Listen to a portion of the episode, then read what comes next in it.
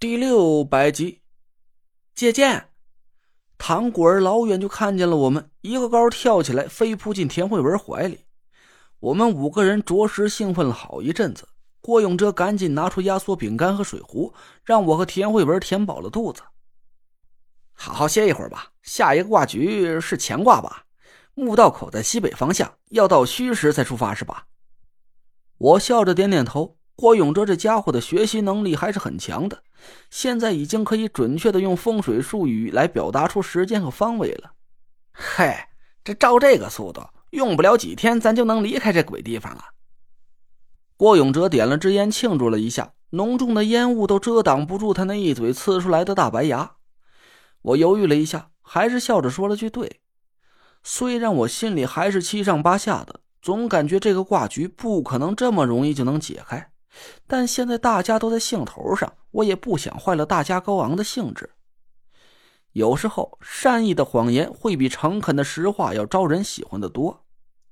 我扒着平台的边缘，仔细观察了一下九州地图，回头问了一句：“地图归位的时候到底是什么样子的呀？这都两次了，我都没看见过。”嚯，可吓人了！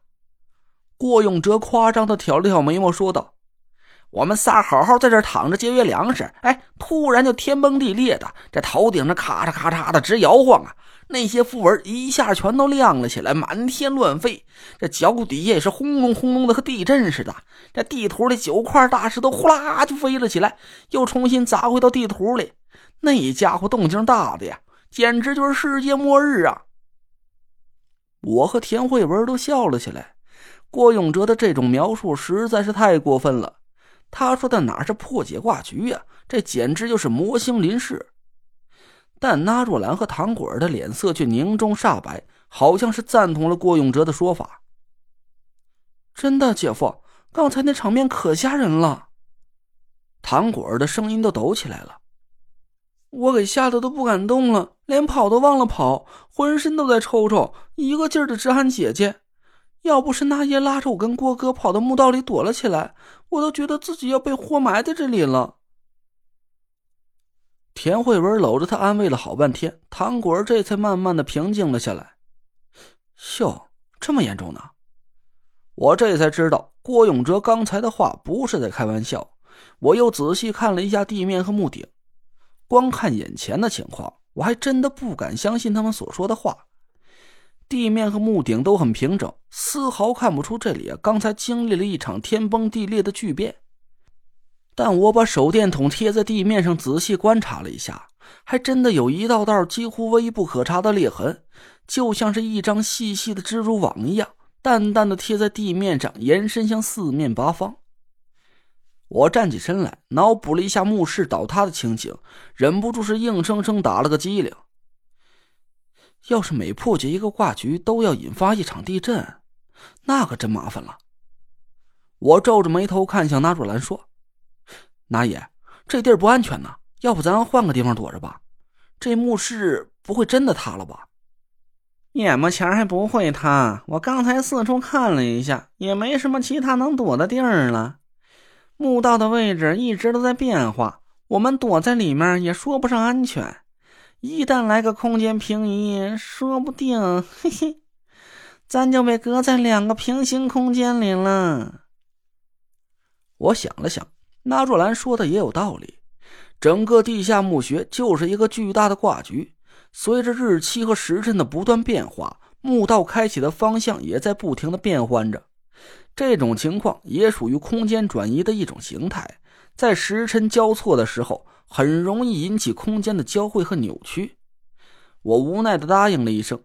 那若兰脸色凝重的抬头看了看墓顶，轻轻叹了口气：“唉，再多来上几回的话，嘿，那就不敢保准喽。”我们几个人都沉默不语，刚才那股兴奋劲儿一下就消散不见了。得了，甭想太多。郭永哲把我和田慧文的头灯、手电都充上了电，拍了拍我肩膀，朝我咧嘴一笑，说：“车到山前必有路，反正咱今儿个是活过来了，先混上两个宝一个岛，攒足了精神，等这里真塌了，才有力气犯愁。”我一下就让郭永哲这句话给逗乐了，说：“说的没错，什么都别想了，大家抓紧休息一下，到了戌时再去破解下个卦局。”大家似乎也被郭永哲的乐观给感染了，几个人静悄悄的钻进睡袋里闭目养神。空旷的墓室里，就只有糖果压低了声音和田慧文说笑的叽叽喳喳声。接下来的卦局破解的很顺利，我们一样画葫芦。到了虚时，还是我和田慧文单独去破解卦局，其他人留在墓室里保存体力。其实吧，保存体力只是个好听点的说法，说白了就是少耗费点体力，这样就可以少吃点东西。我们的余粮确实是不多了。尤其是淡水，为了保障我和田慧文两个人的体力充沛，其他三个人尽量压缩食量，每天只吃一小口压缩饼干，骗一下饿得瘪瘪的肚皮。喝水已经是省到了极致，每个人都只是把水壶放在嘴边，用清凉的淡水滋润一下干枯的嘴唇，又赶紧把水壶拧紧，生怕开着盖子会蒸发掉一丁点水分。大家的话也越来越少。一开始，田慧文和糖果儿还时不时有说有笑的，慢慢的，声音就消失在墓室里了。四下一片寂静，只有核能发电机在发出嗡嗡的轻响，还有郭永哲嘴上的烟头在一明一灭着。我盖着睡袋，倚在平台边上，心里暗暗焦急了起来。虽然大家已经尽了最大努力节省口粮，但我心里很清楚。这也不能百分之百保证我们携带的压缩饼干和淡水足够撑到我们离开地下墓穴。只有把八个州的地图完全归位，下一步的任务才能凸显出来。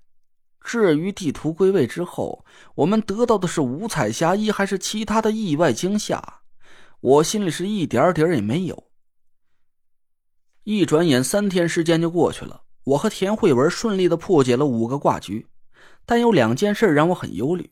第一件是大家的情绪明显低落了下来，就连我和田慧文破解完卦局，大家也不像以前一样兴高采烈了。所有人都被墓室里的地震给闹得寝食难安。郭永哲和纳若兰两个人轮流盯着墓顶，唐果儿更是被吓得连续两天没敢合眼。大家的脸色越来越差，每个人的脸上都顶着两个青黑色的大眼圈皮肤干燥粗糙，嘴唇裂开了一道道血口子，惨白的手电光束一照啊，就和五个鬼似的。睡眠不足，精神焦虑，再加上严重的缺吃少喝，大家的脾气也越发暴躁了起来。郭永哲和唐果儿时不常就爆发出一阵激烈的口角，田慧文赶紧有气无力的劝架。我皱着眉头看着乌眼鸡一样争吵的两个人，心里暗暗焦急。看来大家的心态都已经临近崩溃的边缘了。